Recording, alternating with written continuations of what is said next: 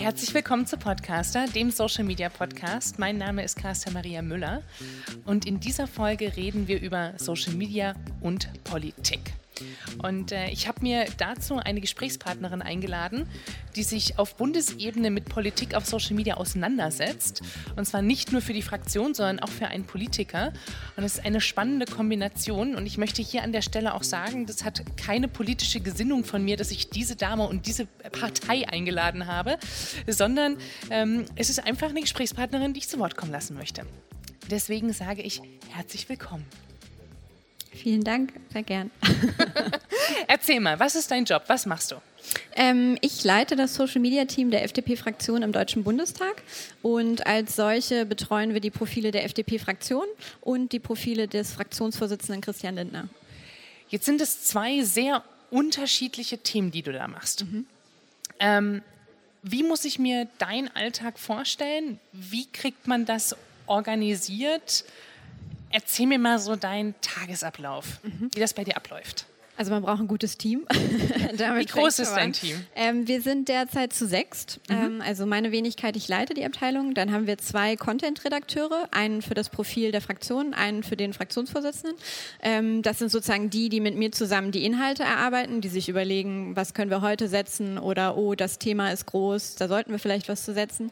Dann haben wir eine Community Managerin, ganz klassisch, die in die Kommentare reingeht, äh, mit den Bürgern äh, ringt, diskutiert, informiert.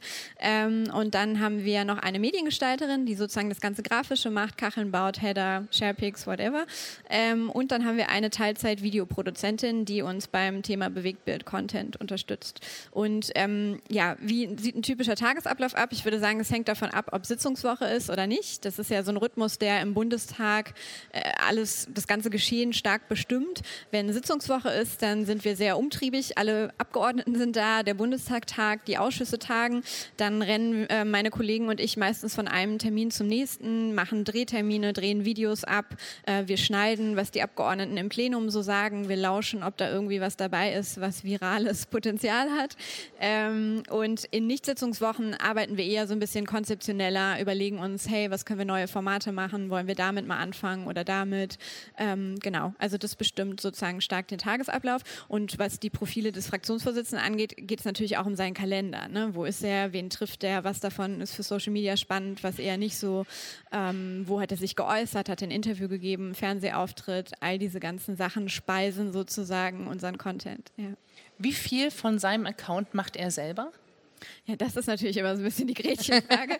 ähm, also ich kann sagen, ähm, dass Christian Lindner sehr, sehr viel selbst macht und sehr viel ähm, Interesse daran hat. Äh, oft abends im Auto, wenn er von irgendwelchen Terminen spät nach Hause fährt, fängt er plötzlich an, auch selbst mit den Leuten zu diskutieren. Er ist da sehr dahinterher, ähm, sehr engagiert und ähm, ich weiß nicht, ob du es gesehen hast, wir haben auf seinem Profil ja diese Unterscheidung CLTL. Mhm. Ähm, das heißt, alles, wo sein Kürzel steht, das hat er entweder selbst gesetzt oder er hat es exakt so freigegeben und wir übernehmen dann nur das technische Posting und wir haben eben TL für Team Lindner, was uns so ein bisschen Beinfreiheit gibt, eben in die Kommentare zu gehen, ohne jetzt jede Antwort mit ihm ähm, abstimmen zu müssen. Ich habe das gesehen und habe mich tatsächlich gefragt, warum ihr das macht. Mhm. Also natürlich verstehe ich, warum mhm. man das macht, aber was so der der Anstoß war, das zu machen mhm. und ähm, wie auch die Community darauf reagiert hat. Mhm. Also ich würde sagen, ähm, die hat eigentlich sehr gut darauf reagiert und es ist tatsächlich auch so ein Stück weit zum eigenen Marke geworden. Also äh, dieses Team Lindner, natürlich gibt es immer mal wieder Leute, die auch sagen, Hä, was ist denn TL? Und dann sagen wir immer, es steht im Header oder in der Bio.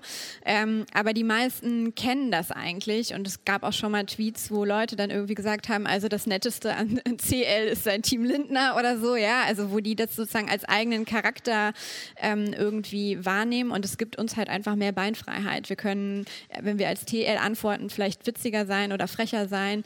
Plus derjenige hat halt auch Transparenz, wenn mal irgendwie was schief geht oder man irgendwie einen Kommentar macht, der nicht so gut ankommt, kann man eben auch sagen, das war mein Team, es tut uns sehr leid, wir haben das aufgearbeitet ähm, und es ist nicht gleich der Chef selbst, der dann sozusagen da im Rechtfertigungsdruck steht. Ja.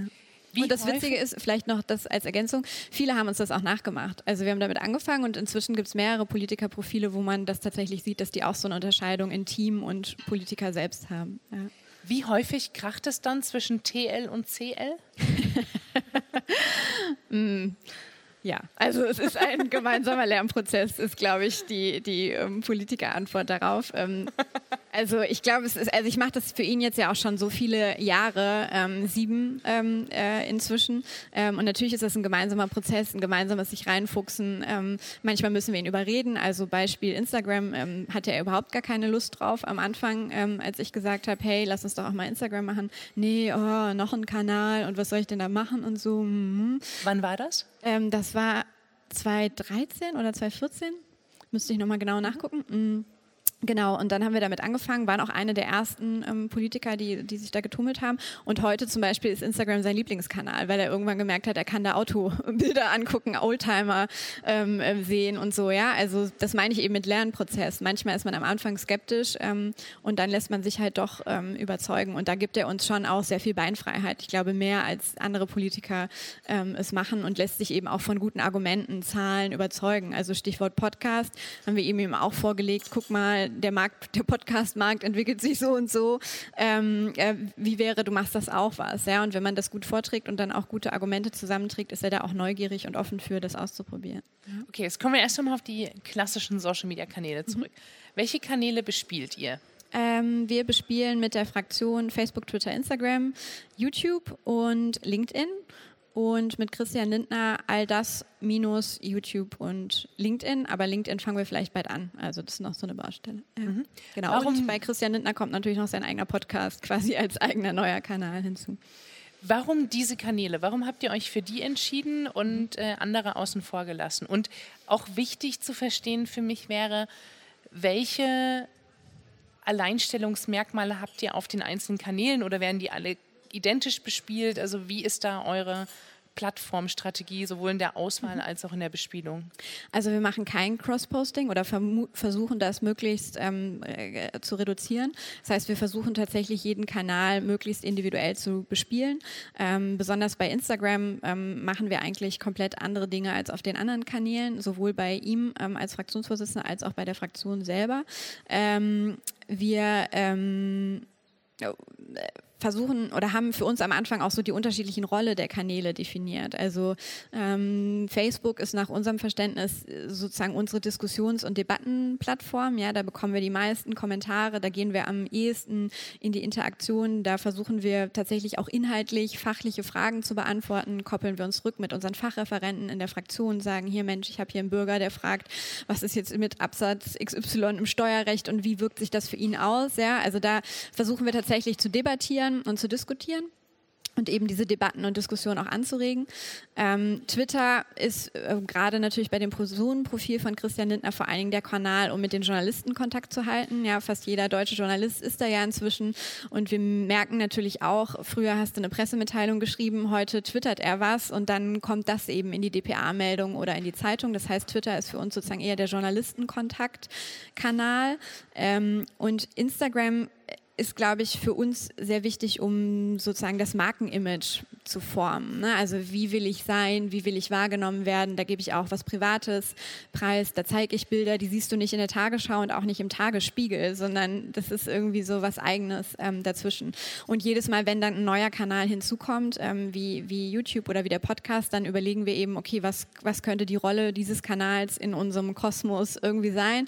Und macht das Sinn oder macht das keinen Sinn? Ja, und wie ich zum Beispiel meinte, wir haben als Fraktion YouTube, aber ähm, Christian Lindner hat keinen eigenen YouTube-Kanal, weil wir einfach gesagt haben, okay, wir müssen irgendwo auch Kosten nutzen ähm, und Ressourcen abwägen und da sehen wir irgendwie gerade nicht, ähm, ähm wie wir das bespielen können, dann lassen wir es, bevor wir es irgendwie schlecht machen. Ja. Jetzt ist ja dein Job auch wirklich zu beraten, wie man die Kanäle bespielt. Woher holst du dir dein Wissen? Ich gehe auf Konferenzen. Das ist doch schon mal ein guter Anfang. Also ich kann auch eine Konferenz sehr gut empfehlen. Das Ach, ist was? die All Facebook Marketing Konferenz, die heute hier in Berlin ist und am 18. März 2020 dann in München. So, jetzt habe ich die Werbung Mit gemacht. Den Werbeblock auch einge, äh, eingespielt. Ähm, ja, also es ist natürlich ähm, sehr viel Erfahrung. Also ich habe 2012 angefangen, Social Media zu machen. Nette Anekdote am Rande. Ich habe die Zuständigkeit damals eigentlich nur bekommen, weil die Pressesprecherin der Meinung war, das ist irgendwie Gedöns und das müsse irgendwer anders machen. Und dann wurde mir das sozusagen auf den Schreibtisch gekübelt. Aber du ich warst aber zu dem Zeitpunkt schon... Ich war Referentin und habe für Christian Lindner schon gearbeitet, aber ich habe Terminvorbereitung gemacht, ich habe Routen geplant, ähm, Bürgerkorrespondenz klassisch oder so, ja. Also ich habe inhaltlich gearbeitet und organisatorisch, aber ich hatte mit Social Media ähm, überhaupt nichts zu tun. Ich habe Politikwissenschaft studiert, also sozusagen eigentlich einen klassischen Einstieg in die, in die Politik gemacht. Ähm, Wie lange arbeitest du schon in der Politik? Äh, jetzt seit 2010, also seit neun Jahren. Ja. Mhm. Ähm, genau. Und ähm, naja, dann habe ich einfach mal angefangen. Und ehrlich gesagt, als ich 2012 angefangen habe, für die Social-Media-Kanäle von ihm zuständig zu sein, da gab es auch noch nicht so viel. Ich weiß gar nicht, ob es da schon so Konferenzen gab, wie die, über, die wir gerade gesprochen haben. Jedenfalls gab es keine ähm, Marketingbücher oder Anleitungen oder irgendwas, schon gar nicht für den Bereich Politik. Ja, also da, da war irgendwie großes Unwissen, natürlich auch große Experimentierfreude. Und ich habe ehrlich gesagt einfach mal losgelegt. Und ähm, dann merkst du ja relativ schnell, was funktioniert gut, was nicht so. Ähm, und ich habe dann irgendwann ganz am Anfang noch so händische Reportings gemacht, wo ich ihm dann einmal die Woche eine E-Mail geschrieben habe und gesagt habe, also unsere drei besten Postings waren die und die drei schlechtesten waren die. Und äh, wenn man das über Wochen, Monate, Jahre macht, dann siehst du natürlich irgendwie, was sind die Muster. Ja? Warum funktioniert jetzt das eigene Posting besser und das andere vielleicht schlechter? Und lass lass uns doch einfach mehr von dem machen, was gut funktioniert und weniger von dem, was nicht so gut funktioniert. Was funktioniert denn gut? Oh, ja, das jetzt in einem Satz äh, zu beantworten, das äh, kriegt man, glaube ich, nicht hin. Na, ich glaube, es ist eine ganze Bandbreite an, an Dingen, die man sozusagen in diese Social-Media-Suppe reinkippen muss als, als Zutat, damit der Content ähm, gut schmeckt.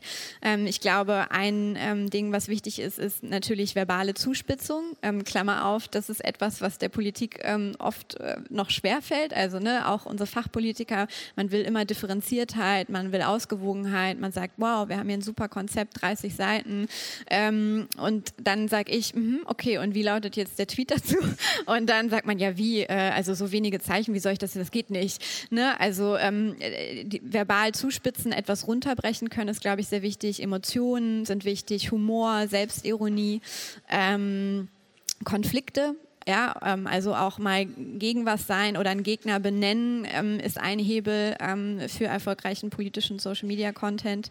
Oh, den Satz möchte ich noch mal kurz herausstellen. Mhm. Konflikt mhm. ist gut für ist hilfreich für mhm. gute Social Media Kommunikation. Mhm. Also alle, die da draußen zuhören, man kann auch mal bewusst in den Konflikt hineingehen. Ja, total. Ja, total. Also es hilft auch, den Gegner zu benennen. Ich meine, es kommt natürlich immer darauf an, wie man es macht. Ja, da haben ja auch unterschiedliche politische Mitbewerber unterschiedliche Ansätze, die ich jetzt hier gar nicht ähm, sozusagen ausführen will. Aber wir versuchen es natürlich immer schon noch auf eine konstruktive oder auf eine humorvolle Art und Weise. Ja, also Beispiel, ähm, ähm, wir, wir, haben eine Kachel gemacht, ähm, als es um die Soli-Abstimmung im Parlament ging und Jens Spahn ähm, hat vorher erzählt, er würde dafür stimmen. Dann hat er nicht dafür gestimmt. Dann haben wir eine Kachel gemacht mit ihm, seinem Gesicht drauf und haben gesagt, hey Jens, wo warst du eigentlich? Ja, so. Und das meine ich mit Gegner zu benennen, einfach auch die Leute direkt anzusprechen und, und zu sagen, warum tut ihr von der Union nichts dafür, dass der Soli jetzt tatsächlich abgeschafft wird? Ne? Also, und es ist ja eine respektvolle Art Genau, das ist unser Ansatz. Ne? Das ist ja nicht, ja, genau. wir bashen. Also genau. Jetzt, äh, nee. Ja. Genau. Das ja, genau. so könnte ja jedes Unternehmen letztendlich kommunizieren. Ja, genau. Also ich meine, das muss man natürlich eben überlegen, wie, wie weit man da geht. Ja, eine andere Sache, die wir mal gemacht haben als Fraktion, ähm, es ist eigentlich gute Sitte, dass der neue Finanzminister sich im Haushaltsausschuss vorstellt. Ähm, und Olaf Scholz ist nicht gekommen, ähm, auch nach 30 Tagen nicht, nach 60 Tagen nicht. Und irgendwann waren unsere Haushaltspolitiker ganz aufgeregt und haben gesagt, wo ist jetzt Olaf Scholz, wieso kommt er nicht, äh, was soll das? Äh, das ist kein Respekt gegenüber dem Parlament. Und dann haben wir angefangen dazu zu twittern unter dem Hashtag, wo ist Scholz? Holz. Ja, und dann haben wir, sind wir ein bisschen mutiger geworden und dann haben wir so Kacheln gebaut ähm, in 80 Tagen um die Welt und dann haben wir das Gesicht von Olaf Scholz reingefotoshoppt ähm, und haben weiter darüber getwittert und dann haben die Grünen uns unterstützt und wir haben weiter getwittert und am Ende gab es in der Süddeutschen Zeitung eine Berichterstattung mit dem Titel Hashtag Wo ist Scholz? Die Opposition fahndet auf Twitter nach dem Finanzminister, der nicht in den Ausschuss gekommen ist. Ja, also das zeigt halt, wie man auch humorvoll und konstruktiv, aber natürlich auch ein bisschen bissig ähm, ähm da ähm, ja, mit Politik machen kann oder eben politische Kommunikation machen kann. Ist das eines eurer Ziele, dass ihr sagt, wir möchten, dass die Süddeutsche über die Social-Media-Kommunikation von der Partei dann spricht oder ist das etwas, was sagt, nee, das, da, da freuen wir uns drüber, weil wir reden über das Inhaltliche? Also was sind eure Erfolgsfaktoren? Ähm, naja, also unser Ziel ist natürlich erstmal ähm, als Fraktion, und das ist ja auch das, was wir sozusagen nur dürfen ähm, vom Bundesrechnungshof aus her, ähm, wir versuchen, die Bürger über unsere politische Arbeit zu informieren. Ähm, und ähm, ich bin der festen Überzeugung, dass man eben dahin gehen muss, wo die Leute sind und es halt nicht mehr reicht, als Politiker sich auf den Marktplatz zu stellen oder äh, einen Flyer auszudrucken und den in den Glaskasten vom Rathaus zu stellen und dann darauf zu warten, dass da Leute vorbeigehen, sondern ich finde, als Politiker ist man in der Pflicht, dahin zu gehen, wo die Menschen sind und immer mehr Menschen sind nun mal in den sozialen Medien. Ähm, und deswegen ist unser erstes Ziel, diese zu erreichen, zu informieren über unsere Arbeit und wenn die Partei Social Media macht, ich mache ja die Fraktion, ähm, natürlich geht es auch darum, dann am Ende die Leute an die Wahlurne Urne zu bekommen, ja, und dazu zu motivieren, ähm, ihre Stimme abzugeben. Und es ist witzig, ähm, also auf Wahlverkampfveranstaltungen mit Christian Lindner waren unheimlich viele junge Leute. Und dann hat man die mal angesprochen oder manchmal haben die uns angesprochen und ähm, haben dann oft gesagt, ja, wir sind über das Instagram-Profil von Christian Lindner hier irgendwie darauf aufmerksam geworden. Das sah ganz cool aus. Dann sind wir ihm mal gefolgt und dann haben wir gesehen, ach, er macht eine Veranstaltung in Dortmund. Und dann haben wir gedacht, eigentlich könnten wir ja mal vorbeigehen. Also wir sind ja nicht FDP, wir wollten nur mal gucken. So, ne? Und so, das ist natürlich dann auch ein Weg, den Erstkontakt da irgendwie herzustellen und Politik sehr viel nahbarer ähm, zu machen. Ja. Ist aber spannend, dass man dann Social Media tatsächlich auch als Erstkontakt nimmt, weil mhm. ähm, heute gerade gelernt, dass, dass die Kirche das genauso macht. Ach echt? Okay. Äh, und dass man, also sehr spannend zu sehen, dass man eigentlich genauso agiert, wie ein klassischer Consumer-Brand das machen würde. Mhm. Also ne, wir wissen irgendwie für Marke XY, die Leute sind eher auf Instagram als jetzt auf TikTok. Okay, ja. dann lass uns halt Instagram machen. Äh, kommt gleich zu der Frage, arbeitet ihr auch mit Budgets? Ja, klar. Wir haben auch ähm, Werbebudget. Ich glaube, alles andere ähm, könnte man auch nicht mehr empfehl empfehlen. Ja? Also in Zeiten nachlassender organischer Reichweite, wenn du da ein Politikerprofil anlegst, da musst du schon ein bisschen Geld in die Hände nehmen. Und ich glaube, dass sich das auch lohnt. Also ich, das sage ich auch immer, wenn ich ähm, bei Landesverbänden oder vor Ort irgendwie Schulungen gebe, ja, und denen sage, guckt mal, was ihr an Geld in die Hand nimmt, um eine Anzeige in eurem Regionalblatt zu schalten. Und dann guckt euch mal an, wie die Reichweiten da runtergehen, wie die Auflagen sinken. Da könntet ihr doch auch bei Facebook machen und ihr könnt dann noch genau Postleitzahl spezifisch die Leute erreichen. Ja, also ähm, klar, das machen wir auch. Ja. Ist ja gerade zu Zeiten von der Bundestagswahl kam es ja ganz groß auf, dass ja gerade die, die AfD vermehrt mhm. ähm, äh, die Paid-Aktivitäten auf den Social-Media-Plattformen genutzt hat. Mhm. Ähm, schaut man sich das dann auch an und sagt, okay, da müssen wir jetzt dagegen gehen? Oder wie gehst du dann auch damit um? Was sind dann deine Empfehlungen, wenn man sowas sieht? Ähm, ja, also klar gucken wir uns natürlich an, was die Konkurrenz da macht und durch dieses Facebook-Werbearchiv kann man jetzt ja sozusagen auch mehr ähm, erkennen, klar. Ähm, aber es ist jetzt nicht der Fokus unser, unseres Tagesablaufs zu gucken, wo schaltet jetzt die AfD irgendwelche Anzeigen und müssten wir dann irgendwie auch. Es ist mehr so ähm, nice to have als, als Informationswert. Aber wir fahren sozusagen ja da unsere eigenen Strategien. Ähm, ich kann ja nur in dem Fall für die Fraktion sprechen. Für uns ist halt unheimlich praktisch ähm, die Dinge, die inhaltlich in der Fraktion gemacht haben, sind halt sehr themenspezifisch. Also was weiß ich, es geht um den Flugschein bei Privatpiloten, ja, oder um irgendwas, was Landwirte betrifft. Das, wo die Allgemeinheit, wo du vielleicht sagen würdest, ja, was interessiert mich das jetzt? Ich habe keinen Pilotenschein ähm, ähm, und mit der Düngeverordnung habe ich mich auch noch nicht beschäftigt und willst du vielleicht auch gar nicht. Das heißt, da haben wir den Vorteil als Fraktion natürlich, dass wir da ganz bestimmte Zielgruppen einzeln eben ansprechen können. Und ich glaube, da ist per se auch erstmal nichts Negatives dran, was natürlich nicht geht ähm, und das war ja bei diesen ganzen Skandalen der Fall, dass du dann an unterschiedliche Zielgruppen gegenläufigen Content ausspielst ne? und den einen das Blaue vom Himmel erzählst und den anderen das Grüne. So. Ähm, das würden wir natürlich nicht machen. Also. Was ja natürlich dann auch bei einem äh, Flugschein, also das, was du mhm. gerade als Beispiel auch genommen hast, ja dann trotzdem so eine Art Bubble-Kommunikation ja. ist. Weil ja. natürlich, vielleicht interessiert es mich nicht, weil ich jetzt davon nicht betroffen bin. Mhm. Aber um natürlich das Gesamtbild zu verstehen, ist es ja für mich als Bürger letztendlich gar nicht so sinnlos, das auch zu erfahren.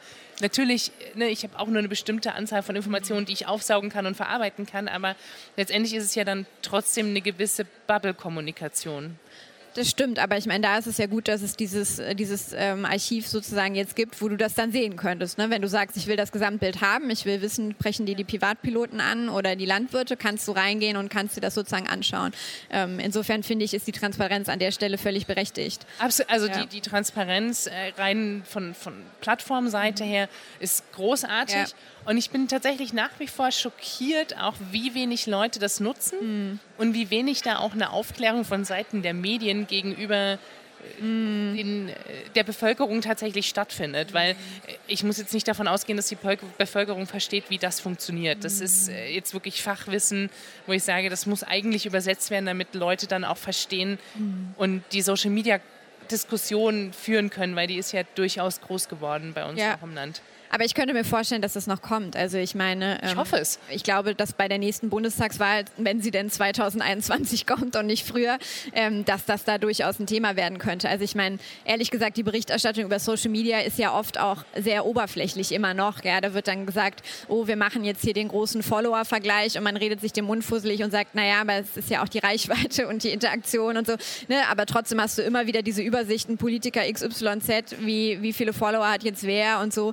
Also also ich glaube, dass es da auch noch eine Weiterentwicklung geben wird. Und dann kommen vielleicht eben genau diese Dinge, die du gerade angesprochen hast, ähm, auch stärker vor. Ja. Wenn wir jetzt davon sprechen, dass du die Social-Media-Kanäle verantwortest, würde mich noch interessieren, wie viel Energie steckt dir in Social Media Kommunikation? Wie viel Energie tatsächlich in Tageszeitungen? Also Social Media ist ja nur ein Teil der Kommunikation. Ist es etwas, was besonders viel Aufmerksamkeit bekommt, weil das aktuell wächst? Oder ist es etwas, wo man sagt, hey, das ist irgendwie die Zukunft? Also wie, wie seht ihr das strategisch im Gesamtbild? Naja, also ich glaube, ein Indikator ist schon, dass wir als FDP-Fraktion eine eigene Abteilung für Social Media haben. Das ist in der Politik immer noch eher nicht der Normalfall, sondern in der Politik hast du immer noch eher dieses, du hast einen Social Media Manager, der ist die eierlegende Wollmilchsau und soll bitte Content, Community, Video, alles in allem abdenken und der ist dann alleine auf verlorenem Posten in der Pressestelle angedockt. Ja? Ähm, das ist ja so das Klassische und ich meine, dadurch, dass es uns als Fraktion jetzt auch erst wieder seit Herbst 2017 gibt, hat man halt bei uns gesagt, wir machen eine eigene Abteilung ähm, die sozusagen gleichberechtigt mit der Pressestelle erstmal angedockt ist. Und wir tauschen uns natürlich eng auf. Wir haben keinen Newsroom, der ja gerade heißes Thema ist. Ähm, aber es ist eben eine eigene Abteilung und es hat damit auch eine eigene Wertigkeit. Ich glaube, dass die FDP-Fraktion oder die FDP als, als Gesamtorganisation den Nutzen und die Notwendigkeit von Social Media früher erkannt hat als andere. Warum? Weil wir 2013 aus dem Bundestag rausgeflogen sind und wir dann natürlich für die klassischen Medien mega unsexy waren. Ja, also Christian Lindner hätte nackig ums Brandenburger Tor laufen können. Es hätte die Tagesschau nicht berichtet, weil es niemand interessiert hat. Weil wenn du raus aus dem Bundestag bist, hast du in der klassischen Währung keine Relevanz mehr. Ja, du kannst ja nichts bestimmen, du bist weg. So und das war genau die Zeit, wo wir gemerkt haben, oha, ähm, wenn wir jetzt noch Wähler und Unterstützer erreichen wollen, dann müssen wir unsere eigenen Kanäle nehmen, dann müssen wir Social Media aufbauen. Das heißt, damit haben wir früher angefangen als vielleicht die SPD oder die CDU, wo dieses Bewusstsein jetzt erst einsetzt nach dem einen oder anderen Skandal und man plötzlich denkt, oh, hier ändert sich was. Ähm, die Notwendigkeit hatten wir einfach schon sehr viel früher. Ja, absolut verständlich. Nach welchen Zielen baut ihr eure Social-Kanäle auf? Also nach welchen Zielen guckt ihr, wie ihr erfolgreich seid? Also wir haben die klassischen KPIs, ähm, Reichweite, Interaktion, Followerwachstum. Ähm, welche, welche ist davon die wichtigste? Kommt immer drauf an. Also ähm, für uns als Fraktionskanal zum Beispiel wurde schon am Anfang ganz klar das Ziel Wachstum ausgegeben, was aber auch daran liegt, dass natürlich die anderen Fraktionen schon seit zehn Jahren dabei sind und wir im Herbst ähm, 2017 neu gestartet sind. Das heißt, wir konnten keine Profile übernehmen von der alten FDP-Fraktion. Wir haben bei null angefangen. Ja? Und wenn du im äh, April 2018 bei null Followern anfängst, dann herzlichen Glückwunsch. Ja? Das ist nicht so einfach. Ähm, und trotzdem gab es da eben vorstandsseitig die die Erwartungshaltung, dass wir erstmal wachsen und nicht mehr überall die Letzten sind. So.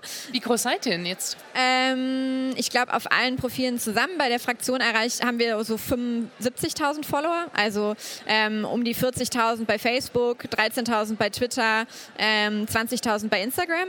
Ähm, Christian Lindners Profile sind natürlich 750.000. Ja, also er ist ja der zweitgrößte deutsche Politiker-Account auf Instagram, wenn du nur die Bundespolitik betrachtest. Ähm, er hat 350.000 Follower bei Twitter, 250.000 bei Facebook. Da ist natürlich dann Wachstum nice to have, aber jetzt nicht mehr so das Kernziel. Ja? Da geht es dann eher um die Frage, welches Bild erzielst du, wie interagierst du mit den Leuten. Also danach passen wir die Ziele eben auch an. Und ich glaube, dass es immer auch wichtig ist, dass Ziele sich auch ändern können. Also, ne, ähm, dass man Absolut. einmal im Jahr irgendwie sagt, okay, wir haben jetzt dieses Jahr so und so viel Geld äh, für Facebook in die Hand genommen, wollen wir das dieses Jahr auch noch machen oder stellen wir fest, da ändert sich irgendwie eine Relevanz, deswegen investieren wir das Geld nächstes Jahr auf Instagram oder so, ja. Also ich glaube, das wird oft vergessen. Man macht dann einmal so eine Strategie und dann ähm, zieht man die irgendwie vier Jahre lang durch und merkt gar nicht, dass sich da was tut. Also insofern bin ich Fan davon, die Ziele auch immer wieder zu hinterfragen. Mhm. Ja. Wenn man jetzt diese Diskrepanz von der Größe zwischen dem tatsächlichen Fraktionsaccount sieht und halt den von Christian mhm. Lindner, mhm. ähm, überlegt man dann auch, wo man welche Message wie hinstellt und sagt halt so, okay, das machen wir jetzt bewusst nicht bei Christian Lindner, weil wir wollen es ehrlicherweise nur bei dem anderen. Also ist ja. man da taktisch schon ja. Ja, bei den Profilen, die wir sozusagen in der Hand haben, überlegen wir das natürlich in der Tat. Wo machen wir sozusagen Message-Verstärkung, weil wir es bei uns machen und bei ihm? Ähm, äh, was setzen wir nur bei ihm, weil es vielleicht zu seinem Themenportfolio besser passt? Ja? Ähm, er muss ja nicht zu jedem Thema sich äußern, sondern hat eben auch Themen, die bei ihm im Fokus stehen: Bildung, Wirtschaft, Digitalisierung. Das würden wir dann eher bei ihm machen. Ähm, und natürlich zeigen wir auf seinen Kanälen hauptsächlich ihn selber. Auf dem Fraktionskanal ist natürlich immer auch das Ziel, möglichst viele Ab Abgeordnete bekannt zu machen, möglichst viele Gesichter zu zeigen, um auch diesem Vorwurf so ein bisschen entgegenzuarbeiten. Ihr habt ja immer nur den Lindner. Ja? Also ähm, insofern überlegen wir da schon, was wir wo ähm, platzieren. Ja. ja. Jetzt habe ich natürlich in meiner Vorarbeit, in der Vorbereitung, äh, mir auch mal äh, den Spaß erlaubt. Und ich sage wirklich äh, Spaß. Ähm, und habe einfach mal bei Instagram FDP eingegeben. Und dann mhm. kam irgendwie, weiß ich nicht, 20, 30 äh, Profilbilder, alles irgendwas mit FDP. Und dann habe ich so gedacht, um Gottes Willen, wie, wie managt man das? Wie steuert man das? Weil ne, das ist ja eine Marke und es ist, glaube ich, das, das Schlimmste für jemanden, der eine Markenverantwortung hat, wenn man das eigene Markenbild, also die, das Logo, äh, in so vielen verschiedenen Formen und Arten und dann auch noch mit so unterschiedlichen Inhalten sieht. Ja, also kann ich total verstehen aus deiner Perspektive, wenn man sozusagen ähm, Marketing für Unternehmen macht oder Unternehmenskommunikation, kann ich sehr gut verstehen, dass man da irgendwie Gänsehaut bekommt und denkt, ach du liebe Güte, was ist denn da los? Ähm, aber äh, das geht natürlich in der Demokratie nicht. Ne? Also du hast halt bestimmte Zwänge allein schon vom Bundesrechnungshof, weil wir ja mit Steuergeld operieren, wird halt geprüft, das ist die Fraktion, das ist die Partei. Und da dürfen nicht Mitarbeiter oder Geld oder andere Ressourcen irgendwie hin und her getauscht werden. Das heißt, du hast schon sozusagen rechtlich, parteienrechtlich, die Vorgabe, du brauchst ein Profil der Fraktion und eins der Partei. Und dann hat natürlich sowohl die Partei als auch die Fraktion, gibt es ja dann auch in den Ländern. Ja? Also in Baden-Württemberg gibt es dann auch eine liberale FDP-Fraktion und in Schleswig-Holstein auch. So. Und die sind natürlich rechtlich von uns komplett unabhängig. Ja? Das sind eigene, eigene Fraktionen, eigene Rechtskörper. Das heißt, die machen auch ihr eigenes Social Media. Ähm, und da kannst du nichts machen. Also kannst nicht anrufen und sagen, hey mal, was habt ihr denn da gepostet? Das passt aber jetzt nicht zu unserer großen Bundstrategie, ähm, ähm, sondern diese Dezentralität ist da auch natürlich von der Demokratie her gewünscht. Ja? Das Einzige, was du machen kannst, ist natürlich, dass du sozusagen versuchst, durch Vorbild zu führen. Ja, also wir sind die Bundestagsfraktion, das heißt, wir wissen natürlich, viele gucken, was machen wir. Ähm, viele schauen sich Formate ab oder sehen, wenn's, wenn bei uns was funktioniert, machen sie das vielleicht auch oder eben nicht. Also das kannst du versuchen, aber du hast keinerlei ähm, Durchgreifrecht sozusagen zu sagen, also jetzt haben wir gesagt, das ist jetzt Thema Bildung, bitte macht jetzt auch alle das Thema Bildung. Aber nutzt ihr das zumindest, dass ihr sagt, wir haben einen Austausch, wir gehen in die Diskussion, wir machen da Workshops und Brainstormings und was weiß ich, also das ist ja auch eine riesengroße Chance. Ja, das machen wir auf jeden Fall. Das war eines der ersten ähm, Dinge, die ich sozusagen angeregt habe, als ich ähm, Anfang letzten Jahres die Abteilung sozusagen neu geschaffen habe. Ähm, seitdem gibt es einmal im Jahr ein Treffen von allen Social-Media-Mitarbeitern der Fraktion und man tauscht sich aus, man berichtet gegenseitig und es ist natürlich auch immer nett, weil wie auf so einer Konferenz man dann eben auch merkt, ach, ihr habt auch das Problem, das ist ja schön, dann geht es ja nicht nur uns so. Ähm, und natürlich gibt es WhatsApp-Gruppen oder so, über das man sich mal austauscht wurscht. Ähm, aber es ist eben komplett informell. Es, ist kein, es sind keine formellen ähm, Absprachen. Ja. Du hast gerade eben gesagt, ja, dass, dass man auch die gleichen Probleme hat. Was sind denn die Probleme, die man so hat? Naja, also ich glaube, ähm, ein Problem, das wissen wir alle, ist, ist das Verhältnis äh, organische Reichweite zu Paid. Ähm, und da hat sich ja auch Anfang letzten Jahres viel geändert ähm, und ist für Seitenbetreiber schwieriger geworden. Ähm, das ist, glaube ich, eine Herausforderung, ähm, vor der alle ähm, stehen. Ansonsten ist natürlich immer die Frage, wie kommst du raus aus der eigenen Blase? Ne? Also gerade in der Politik hast du dann ja oft, dass FDP-Leute FDP-Leuten folgen und die folgen dir wieder zurück. Und dann fragt man sich, okay, machen wir das jetzt für die eigene Blase oder wie können wir rauskommen über Targeting, über Hashtags ähm, und so weiter. Und das Dritte würde ich sagen, man ist ja immer auf der Suche nach neuen Ideen, ja, neuen Formaten, ähm, irgendwelchen Kachelideen, die gut geklappt haben, neue Kanäle, ja, was kann man machen und sich da gegenseitig zu befruchten und sich auszutauschen, ist, glaube ich, immer gut. Mhm. Du hast vorhin aufgezählt, wie viele Leute bei euch arbeiten, wie viel Content ihr macht, dass ihr auch richtig in Formaten denkt und so weiter und so fort. Wie viel Content haut ihr denn tagtäglich oder wöchentlich raus? Ähm, unterschiedlich. Unterschiedlich zum einen, ob äh, bei Christian Lindner oder bei der Fraktion, unterschiedlich zum zweiten, ob Sitzungswoche oder nicht Sitzungswoche. Ähm, so im Schnitt ähm, würde ich sagen, bei Facebook so zwischen zwei bis drei Postings, ähm, bei Twitter. In der Woche. Pro Tag. Pro Tag. Ja, okay. ähm, bei Twitter pro Tag, ähm, je nachdem, so zwischen zwei und zehn. Ähm, und bei Instagram so ein, ein bis zwei ähm, ähm, Fotos pro Tag im Feed und Stories versuchen wir eigentlich jeden Tag eine zu machen, aber eher kurz. Mhm. Also ich bin nicht so ein Fan von diesen Stories, die sich über 45 Schnipsel äh, ja.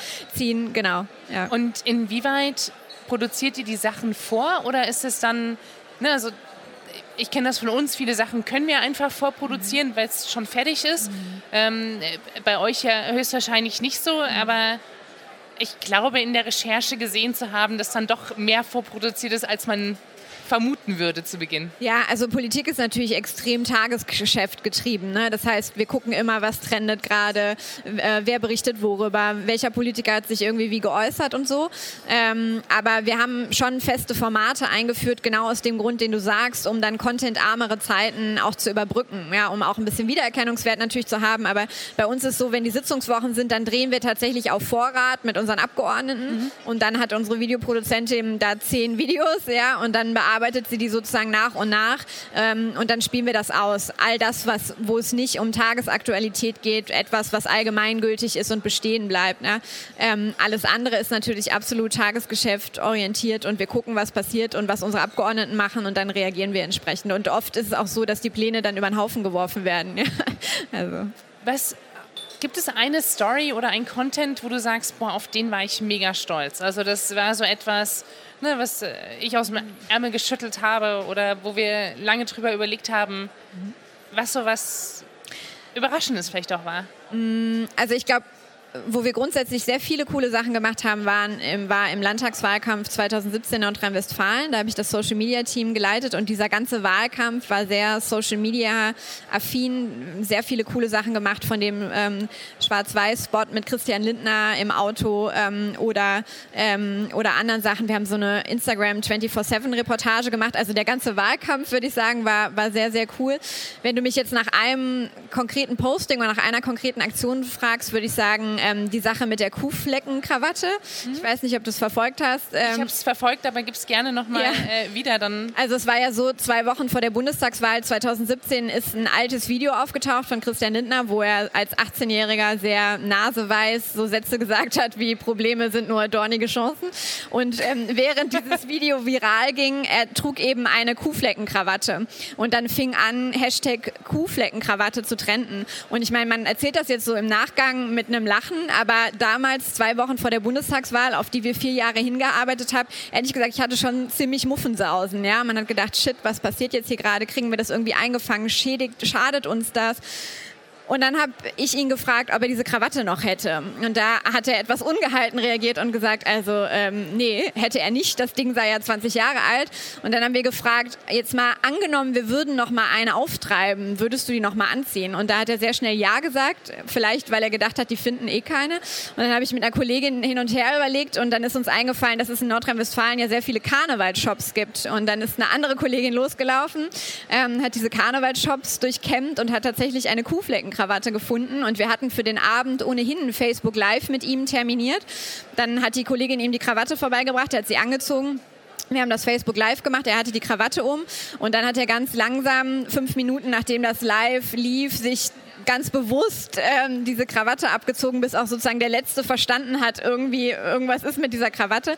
Und das haben tatsächlich dann Journalisten auch gesehen, dieses Live, und haben dazu getwittert, haben gesagt, wie cool ist das denn? Der Lindner hat tatsächlich die alte Krawatte an, Chapeau für so viel Selbstironie.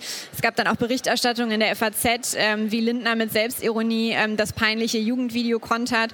Also das war was, ähm, ja, da kann man schon sagen, dass ich ein bisschen stolz drauf bin. Ja. Absolut Absolut verständlich.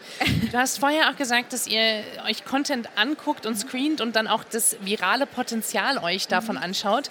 Wie definiert ihr für euch virales Potenzial?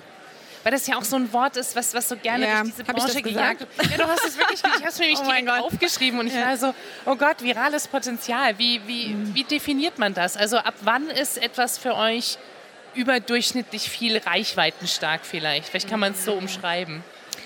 Also wir gucken nicht, hat etwas Viralpotenzial. Im Gegenteil, ich würde eher dein Störgefühl da teilen. Es ist ja oft so, dass dann auch Politiker zu mir kommen und sagen, hier kannst du das viral machen. Und in 90 Prozent der Fällen ist die Antwort nein, äh, kann ich nicht, so, weil es sich einfach nicht eignet.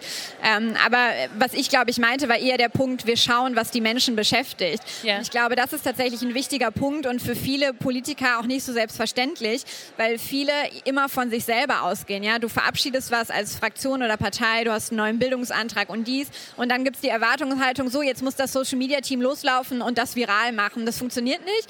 Aber wenn du sozusagen in die Twitter-Trends guckst und du stellst fest, Mensch, die diskutieren gerade alle über Bildung, dann ist möglicherweise der richtige Zeitpunkt, den Antrag rauszuholen, zu sagen, hey, genau dazu haben wir was gemacht. Ähm, und das ist das, was ich meinte mit, mit, wir gucken sozusagen, wann ist der richtige Zeitpunkt und natürlich, was sind die Zutaten, über die wir eben schon gesprochen haben, die ein Inhalt haben muss. Ähm, aber wir haben jetzt auch kein Ranking für Viralität. Ja, es wäre schön, wenn wir da so eine Ampel hätten. Nee, haben wir nicht. Du hattest gerade eben gesagt, ihr habt bei Christian Lindner auch ein Live terminiert. Es steht in seinem Kalender drin. Wie viel Zeit pro Woche terminiert ihr tatsächlich mit ihm für Social Media? Also, dass man so ein Gefühl dafür bekommt. Ist das etwas, wo er sagt, so, da sind bei ihm im Tag zwei Stunden fest terminiert? Oder, also, ich übertreibe auch, weil schüttelt gleich, äh, für die Leute, die es gerade nicht sehen, logischerweise, ihr Zuhörer, äh, gerade ganz, Katrin hat gerade den Kopf geschüttelt. Empört. Ja. Empört. Nee, also ähm, so ist das nicht. Da ist nichts in seinem Kalender geblockt. Das äh, fände ich auch merkwürdig. Ähm, also wir, wir ähm, reservieren natürlich Drehtermine, ja, also sprich für, für, seinen Podcast. Da ist natürlich dann auch immer ähm, sein Terminkalender die Hürde, weil du kannst halt nicht in seinen Kalender übermorgen was reinlegen, ähm, ja. sondern du sprichst dann irgendwie von einem Termin in sechs Wochen oder so ähm, für solche festen Formate. Das ist schon was, was wir planen. Ähm, und ansonsten das Tagesgeschäft, das läuft komplett spontan auf Zuruf in einer WhatsApp-Gruppe. Man stimmt sich ab, man sagt, hey, hier trennt was. Ähm, wir tauschen uns morgen in einer Schalte aus, aber in der Schalte ist nicht nur Social Media dabei, sondern auch die Pressestelle, mhm. ähm, die Geschäftsführer und dann bespricht man, was, welche Themen man sieht oder wo man was ähm, zu machen soll. Aber ich könnte jetzt nicht sagen, es sind äh, netto 45 Minuten am Tag oder so. Ja. ja. Eine Frage interessiert mich noch, dann hast ja. du es fast geschafft. Äh, es sei denn, du möchtest noch was ganz Wichtiges loswerden. Ähm, ich habe mich gefragt, ob ihr bestimmte Auflagen habt, Social Media seitig in der Kommunikation, die andere Unternehmen oder Privatpersonen nicht haben. Also wo ihr sagt, das dürften wir als politische Instanz überhaupt gar nicht machen. Ja, also als Fraktion haben wir die in der Tat. Ähm, der Bundesrechnungshof prüft uns ähm, und vom Bundesrechnungshof aus gilt zum einen der Parlamentsbezug. Das heißt, alles, was wir als Fraktion machen, muss logischerweise irgendwie einen Bezug zum Parlament, zu unserer inhaltlichen Arbeit haben. Ähm, das schränkt uns in der Themenauswahl manchmal ein, weil wenn irgendwie eine allgemeine Debatte läuft, was weiß ich, äh, die Grünen wollen Luftballons verbieten oder so, können wir dazu nichts machen als Fraktion, weil es hat nichts mit unserer parlamentarischen Arbeit zu tun. Das ist das eine. Das zweite Kriterium ist das sogenannte Sachlichkeitsgebot. Ähm, das heißt, der Bundesrechnungshof sagt, ähm, die Information über unsere Inhalte soll sachlich sein, ähm, soll die Bürger neutral informieren und nicht angriffig und nicht emotional. Und an der Art und Weise, wie ich das vortrage, merkst du schon, dass ähm, ich möglicherweise der Meinung bin, dass diese Kriterien etwas aus der Zeit gefallen sind. Ähm, ich glaube, das ist inzwischen auch ähm, in, in Bundesrechnungshof angekommen. Da wird auch sehr intensiv überlegt, wie kann man eigentlich eigentlich diese Kriterien, die ja durchaus ihre Berechtigung haben, exakt, Dankeschön, ja. wie kann man die eigentlich ins digitale Zeitalter übertragen? Ja, also ähm, Social Media und Posting ist ja was anderes als eine Broschüre oder ein Flyer oder eine Website. Wie kann ich da eigentlich neue Kriterien entwickeln? Ähm, da arbeiten die dran und da sind wir natürlich auch offen, uns den, den neuen Regeln anzupassen, aber das ist schon ein Spannungsverhältnis, ne? weil wenn man über das spricht, was wir eben auch gesagt haben, was macht Social Media Inhalte erfolgreich, Emotionen, Zuspitzung, Gegner benennen und so, das verträgt sich nicht so hundertprozentig immer. Ja, also insofern als Fraktion haben wir da tatsächlich relativ enge Auflagen. Parteien sind da, glaube ich, ähm, flexibler, dürfen mehr. Und als Person kannst du natürlich ohnehin selber entscheiden, was machst du. Ähm, ja. Jetzt muss ich tatsächlich doch noch eine letzte Frage stellen. Sorry, okay. ich widerspreche mir selber. Ähm, ich finde es unfassbar faszinierend, wie selbstverständlich und frei du mir das jetzt hier alles auch erzählst. Äh, gar nicht, weil ich diese Infos nicht haben dürfte, sondern wirklich, wie, wie du das alles kannst und weißt und auch so, so sehr fundiert auch sagst. Ne? Nicht jeder, der mit Social Media zu tun hat, ähm, ist tatsächlich so gebildet und weiß auch so die Hintergründe, um das, ja. ohne dass ich die Honig ums Maul schmieren möchte. Ähm, wie bist du da hingekommen? Also ich meine, du sagst ja selber, ne, du, du hattest ja eigentlich gar nichts damit zu tun. Ähm, wie kommt man dahin, dann trotzdem so professionell zu sein? Ja, erstmal Dankeschön. Sehr großes Kompliment, ganz, ganz nett. Ja, also ich glaube, es ist tatsächlich Learning by Doing, Erfahrung sammeln, Austausch. Ähm, ich bin da auch immer für eine gute Fehlerkultur. Auch ich habe Sachen schon falsch gemacht, auch uns sind Sachen ähm, falsch gelaufen auf den Profilen. Ähm, aber hilft halt nichts. Schütteln, weitermachen, lernen. Ähm, also ich, ich glaube, äh, das ist unheimlich wichtig. Ähm, und natürlich ist es hilfreich, wenn man auf der einen Seite irgendwie ein Gespür mitbringt für Kommunikation, für Sprache und auf der anderen Seite, und das ist die große Herausforderung tatsächlich, ähm, auch ein Gespür für Politik. Das haben halt viele nicht. Ne? Also das merke ich auch immer wieder in Bewerbungsgesprächen, wenn sich bei uns Leute bewerben, die dann so aus dem klassischen Social Media Unternehmensmarketing kommen und aber überhaupt nicht verstehen, was ist eigentlich Politik, nach welchen Regeln funktioniert die, was kannst du machen, was kannst du nicht machen, du bist ja oft auch so ein bisschen Trüffelschwein, ja. Das heißt, du musst irgendwie sehen, wenn Angela Merkel auf einer Veranstaltung ist und irgendwie sagt, ach so, ja, eigentlich würde ich den Soli auch abschaffen, dann musst du sozusagen sofort hellwach sein und denken, was? Moment mal, warum machen die das denn dann nicht, ja? Und dann erkennen, das ist irgendwie eine Szene, eine Aussage, die ist für uns relevant. Und ähm, dieses Zusammenbringen von politischem Grundverständnis und irgendwie ähm, Verständnis von Kommunikation, von Social Media, das ist unheimlich schwierig bisher noch zu finden. Und ähm, ich verstehe mich damit meiner Abteilung auch so ein bisschen als Nachwuchsgruppe ähm, äh, oder so. Ja, also ich glaube, das kannst du dann eben auch nur lernen, dadurch, dass du angelernt wirst, dass du deine eigenen Erfahrungen machst. Ähm, ja. Du sagtest gerade Bewerbungsgespräche wonach guckst du genau oder wie, was würdest du Leuten mitgeben, auch jetzt unabhängig von dem, was du schon gesagt hast oder zusätzlich zu dem, was du gesagt hast?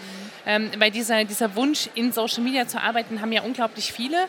Ähm, tatsächlich, die wenigsten sind so qualifiziert, dass sie dann auch diesen Job bekommen, den sie vielleicht haben wollen. Was, was ist dein Tipp an die, an die nächsten Generationen? Tja, sehr schwierige Frage. Also glaube, ich würde eher davon abraten, tatsächlich ähm, eine Ausbildung oder einen Studiengang Social Media Manager zu machen. Ich glaube, das ist so ein bisschen was, wie man früher oft ja auch gesagt hat, studier lieber nicht Publizistik oder Journalismus, studier lieber Bio oder Chemie oder Politik und dann mach das zu deinem Fachgebiet. Ähm, und ich glaube, dass das im Prinzip auch ähm, für Social Media geht. Und ansonsten ist, glaube ich, wichtig, ähm, sich, egal in welches Gebiet man will, früh damit zu beschäftigen und dann halt auch praktische Erfahrungen zu sammeln. Also bei uns im Studium wurde früher immer gesagt, ihr werdet alle als Taxifahrer enden. Und das hat natürlich dazu geführt, dass man sehr, sehr früh geguckt hat, okay, wo kann ich eigentlich hin, was kann ich machen? Da macht man ein Praktikum noch eins, stellt fest, nee, das ist es irgendwie nicht. Ähm, ich glaube, dass das hilft. Ja kann ich nur unterschreiben. Ich danke dir vielmals für dieses Gespräch. Sehr gerne. Und ähm, wenn ihr Fragen habt, schreibt uns beide gerne an. Ähm, ich werde alles verlinken und ihr werdet alles finden, alle Namen, alle ähm, Handles und so weiter. Und ähm, vielen Dank für deine Zeit. Sehr gern, sehr gern. Hat mir Spaß gemacht. Das freut mich. Thank you.